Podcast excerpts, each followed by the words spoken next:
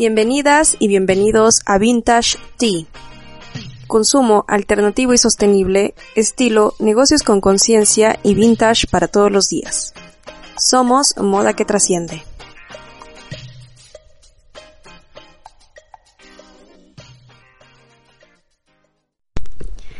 Hola, hola, sean bienvenidas y bienvenidos al primer episodio de Vintage Tea. Supongo que por la introducción ustedes ya se imaginarán de qué va este podcast, pero aún así permítanme que les platique un poco más respecto a lo que trata este nuevo proyecto y a lo que tenemos preparado para ustedes.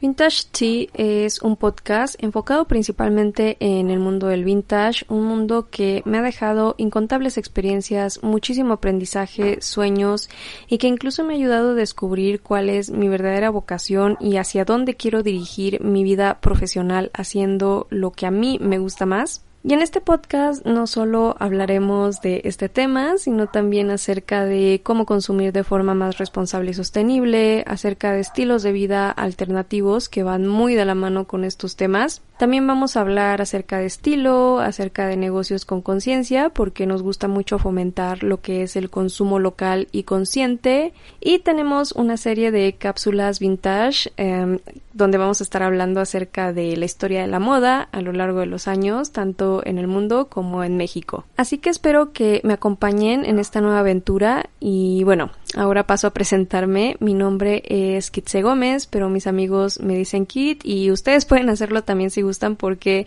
creo que es menos complicado decirme Kit que llamarme Kitse. Tengo 27 años de edad, pero en agosto voy a estar cumpliendo ya los 28 añitos. Vivo en la Ciudad de México y actualmente tengo una tienda online de ropa vintage y second hand llamada Vintage Pistache. Y supongo que si ustedes son nuevos en estos temas, estarán preguntando qué rayos es la ropa vintage. Y les voy a explicar de forma muy breve porque este es un tema que quiero guardar para un futuro episodio. Y pues no me quiero quedar sin material ni sin tema de conversación para lo que se viene después en este podcast. Así muy rápidamente, la ropa vintage es aquella que tiene más de 25 años de antigüedad, o sea que estamos hablando de prendas que fueron fabricadas en los años 90, 80, 70, 60, 50, 40 e incluso prendas más antiguas fabricadas en los años 20 y 30. Ahora ya tienen una idea así bastante general de lo que es la ropa vintage. Como les mencionaba, ah, vamos a hablar de este tema más a profundidad en un próximo episodio. Yo espero que sea en el siguiente. Pero mientras vamos a seguir con este episodio, ¿vale? Y bueno, también quería platicarles que no solamente me dedico a mi tienda, también soy creadora de contenido para mi blog y mis redes sociales y para el blog y las redes sociales de una empresa enfocada en la ciberseguridad. Algo que bueno, desde mi opinión crea un contraste bastante interesante porque me gusta todo lo antiguo, pero también me fascina lo moderno. Y es por eso que en Vintage Pistache siempre procuro traer vintage para todos los días. ¿Y a qué me refiero con esto? Pues me refiero a prendas y accesorios que se puedan incorporar a los armarios de las mujeres y hombres de hoy en día, a looks más contemporáneos, para demostrar que los límites entre décadas no existen en realidad. Y a pesar de tener este otro trabajo de medio tiempo en una empresa de seguridad informática, lo que yo considero como mi verdadero trabajo y es mi verdadera pasión es Pintache Pistache. Así que pensé que para este primer episodio sería muy buena idea platicarles un poco acerca de cómo descubrí el mundo del vintage, por qué comencé a comprar ropa de segunda mano, la cual por cierto es un estilo de consumo alternativo y muy recomendado, y también quiero platicarles acerca de cómo emprendí mi pequeño negocio en línea, cómo es que inició Vintage Pistache, para que así ustedes me puedan conocer mejor y pues lleguemos a congeniar un poquito más. Yo llevo comprando principalmente ropa de segunda mano desde hace 7 años, pero comencé a comprar este tipo de ropa cuando tenía alrededor de 16, 17 años y vivía con mi familia en Costa Rica. Mi familia y yo residimos 15 años en el extranjero, de los cuales pasamos 3 en Costa Rica, y en algún momento de nuestras vidas tuvimos que hacer recortes en ciertos gastos, y uno de estos gastos fue la ropa. Pasamos de comprar cosas de marca a comprar ropa de segunda mano, pero esto nunca fue algo que me molestara, al contrario me fascinó la cantidad de ropa que podía comprar sin la necesidad de gastar tanto dinero. Lo que nos gastábamos en una prenda de centro comercial nos alcanzaba ahora para comprar hasta 5, porque de hecho en Costa Rica la ropa de marca es muy cara. Así que, pues muy rápidamente las compras de segunda mano se volvieron una de mis cosas favoritas en este mundo. Y cuando nos mudamos aquí a Ciudad de México, quedé aún más impresionada con la cantidad de ropa de segunda mano que podía conseguir, ya que las opciones para comprar esta clase de ropa en Costa Rica no son muchas. la verdad es que no hay mucha opción, no hay de dónde elegir. y pues es muy diferente a las opciones que uno tiene aquí, al menos en lo que es la Ciudad de México. Pero cuando comencé a trabajar y a generar ingresos, regresé al hábito de comprar en tiendas ocasionalmente, porque seguía comprando principalmente ropa de segunda mano, y lamentablemente llegué a involucrarme en una relación bastante tóxica con un tipo que era un patán, así como tal, y que criticaba mucho mi forma de vestir y la forma en la que yo compraba mi ropa, porque llegó a decirme que debía dejar de usar ropa comprada en la paca y aquí voy a hacer un mini paréntesis en caso de que haya alguna persona de otro país que me esté escuchando y no sepa qué es la ropa de paca. La ropa de paca es la ropa que tú encuentras en los tianguis y que generalmente es de segunda mano y los tianguis es como les llamamos aquí a los mercados, mercadillos o mercados sobre ruedas. Pero bueno, el caso es que este individuo me decía que mejor invirtiera mi dinero en ropa de calidad y calidad entre comillas, porque para él lo mejor que podías comprar era ropa fast fashion proveniente de marcas como Zara, H&M, Pull&Bear, Forever 21, etcétera, etcétera. Y pues ahí va Kit, inexperta de 19 años, hacerle caso a este tipejo y desgraciadamente este hábito de comprar nuevo en este tipo de tiendas se quedó conmigo incluso después de que yo ya había terminado mi relación con el tóxico. y supongo que se estarán preguntando qué fue lo que me hizo regresar a comprar ropa de segunda mano. Pues les voy a platicar. Como recordarán, o al menos yo espero que ustedes recuerden, en 2013 ocurrió el derrumbe de una plaza llamada Rana Plaza en la India, en la cual murieron más de mil trabajadoras y trabajadores textiles, quienes fabricaban ropa para marcas como JCPenney, Primark, Benetton, Walmart, entre muchas otras. Este fue un acontecimiento que nos abrió los ojos a muchos de nosotros y nos hizo darnos cuenta de qué era lo que estábamos consumiendo y a qué clase de negocio tan turbios estábamos apoyando con nuestro dinero al comprar en tiendas. Rana Plaza definitivamente desnudó a la industria de la moda, inició una serie de movimientos en pro de los derechos de los trabajadores textiles y cambió la forma en la que muchos de nosotros consumíamos. Yo ya sabía de dónde provenía mi ropa porque pues ustedes ven que un producto está obligado a tener en la etiqueta o en el paquete el país de procedencia pero por primera vez en mi vida tomé conciencia de quiénes hacían mi ropa y bajo qué condiciones tan espantosas trabajaban, así que comencé a investigar más, a leer más artículos respecto al tema, a ver documentales y sobre todo a buscar formas alternativas de consumo para pues, ya dejar de apoyar con mi dinero a esta clase de negocios y marcas. Y fue así como regresé a comprar ropa de segunda mano, pero ahora ya no compraba solo por comprar o porque fuera barato, ya mis compras tenían un propósito y ya compraba de forma más consciente y hasta el día de hoy intento que siga siendo así. Solo que ahora me enfrentaba a un pequeñísimo problema y es que tenía muchísima ropa que ya no quería usar porque ya no vibraba conmigo y la verdad es que en ese entonces no tenía ni idea de qué hacer con ella, a dónde llevarla o a dónde regalarla. O sea, no, no tenía ni idea de, de qué hacer con ella.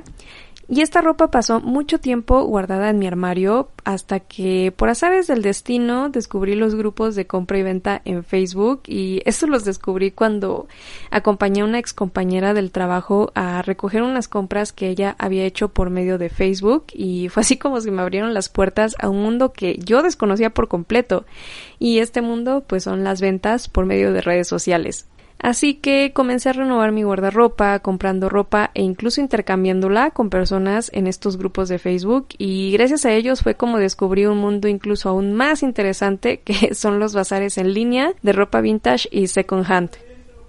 Los primeros bazares que conocí y con los que compré fueron los de Lefelin y Darjeeling MX y de hecho Lefelin fue mi introducción al mundo del vintage. Con ella yo hice mis primeras compras y comencé a incorporar prendas y accesorios de este tipo en mi guardarropa. Y gracias a la amistad que forjé con ellas, a sus consejos y también observando cómo era la dinámica de sus bazares, fue cuando me animé a hacer mi propio bazar. El primer bazar que tuve en la vida se llamaba Kitty Bazar porque algunos de mis amigos también me llaman Kitty y comencé vendiendo la ropa de fast fashion que les comenté que ya no me ponía y el vender mis propias pertenencias me ayudó a generar dinero para invertir en mis cacerías y con cacerías me refiero a salir a cazar ropa, no, no vayan a entender otra cosa, yo no cazo animales.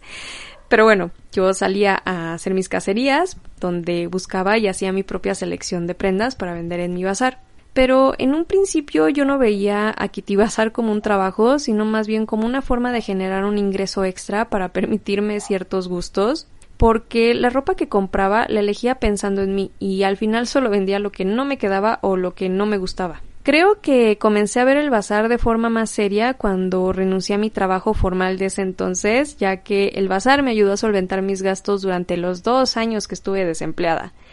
Y fue ahí cuando empecé a buscar como que la propia identidad de mi tienda y por ello pasó por varios nombres y muchísimos cambios de imagen hasta convertirse en lo que es hoy en día. Algunos de los nombres que utilicé fueron Velvet Rose y este nombre surgió cuando desarrollé una seria y extraña obsesión con la ropa de terciopelo. La verdad es que yo ya ni me acuerdo por qué estaba tan obsesionada con la ropa de ese tipo Tenía muchísimas prendas de terciopelo que ni me ponía y terminé vendiendo también porque el clima en la Ciudad de México pues es algo difícil, no, no es tan fácil usar esa clase de ropa aquí en la ciudad.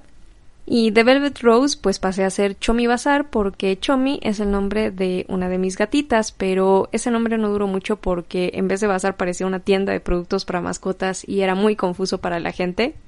Así que, de hecho, mi bazar pasé a ser Wonderland Bazar porque para mí la ropa de segunda mano y vintage era mi país de las maravillas. Entonces también comencé a manejar una imagen basada en Alicia en el país de las maravillas y toda esa onda, pero eso tampoco duró mucho. Creo que Wonderland Bazar duró a lo mucho como unos cinco meses.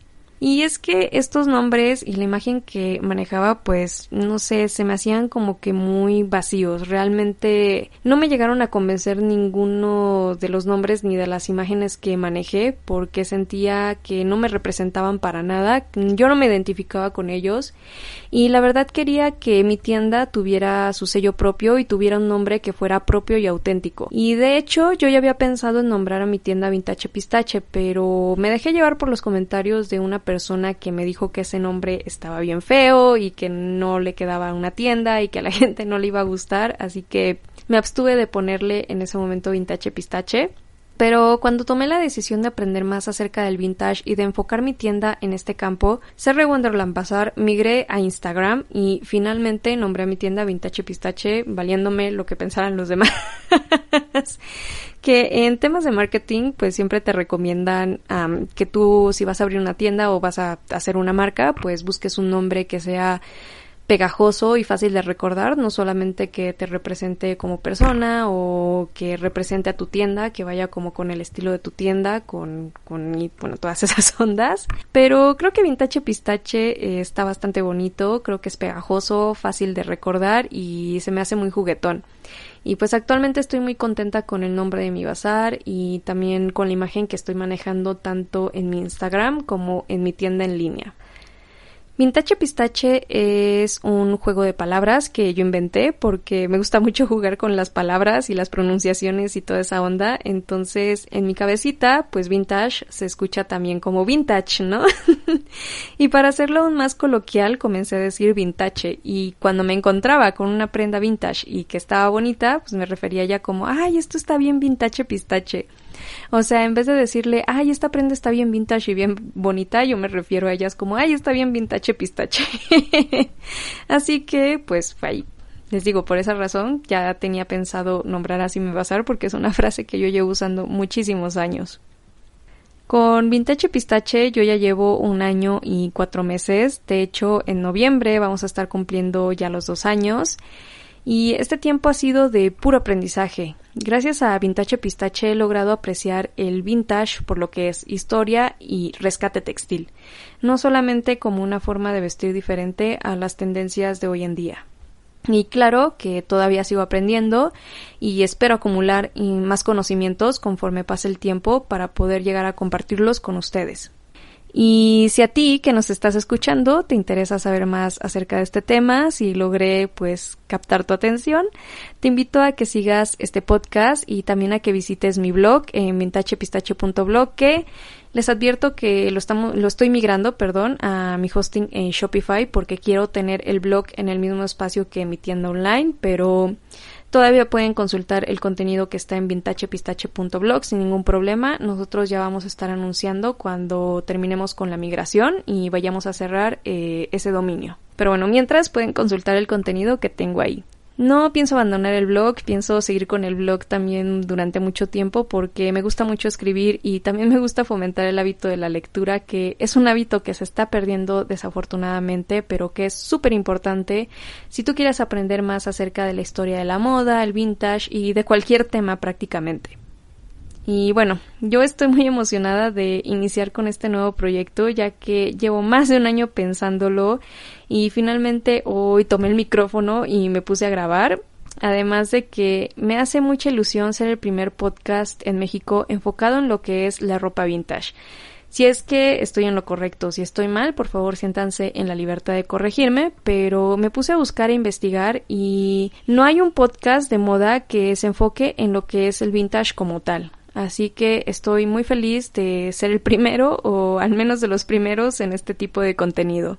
Y espero que con este programa pueda llegar a más personas y dar a conocer lo que respecta al mundo del vintage y quizás entre la audiencia haya alguna persona que quiera hacer un detox de fast fashion, que ya quiera consumir de una forma más este responsable, más consciente y más ecológica. Pues bueno, espero que el contenido que yo te esté ofreciendo aquí, aquí, pues te haga ya dar ese salto y dar ese paso a un consumo más sostenible. No sé aún con qué frecuencia voy a estar subiendo podcast, ya que me gusta tomar las cosas con calma, tengo otros proyectos de los cuales ocuparme y no puedo descuidar mi trabajo, así que por el momento voy a estar intentando subir el podcast cada 15 días, pero igual se pueden suscribir al newsletter de mi tienda en línea que es vintachepistache.mx para que les lleguen notificaciones a su correo cuando subamos nuevo contenido a este podcast y al blog. Y bueno, ya paso a despedirme de ustedes. Muchísimas gracias por estar aquí, por escucharme y quiero agradecer principalmente a mis pistachites que siempre me han otorgado su apoyo y que han estado conmigo a lo largo de estos años y de este proyecto. De verdad, muchísimas gracias siempre por su apoyo, muchas gracias por estar aquí conmigo.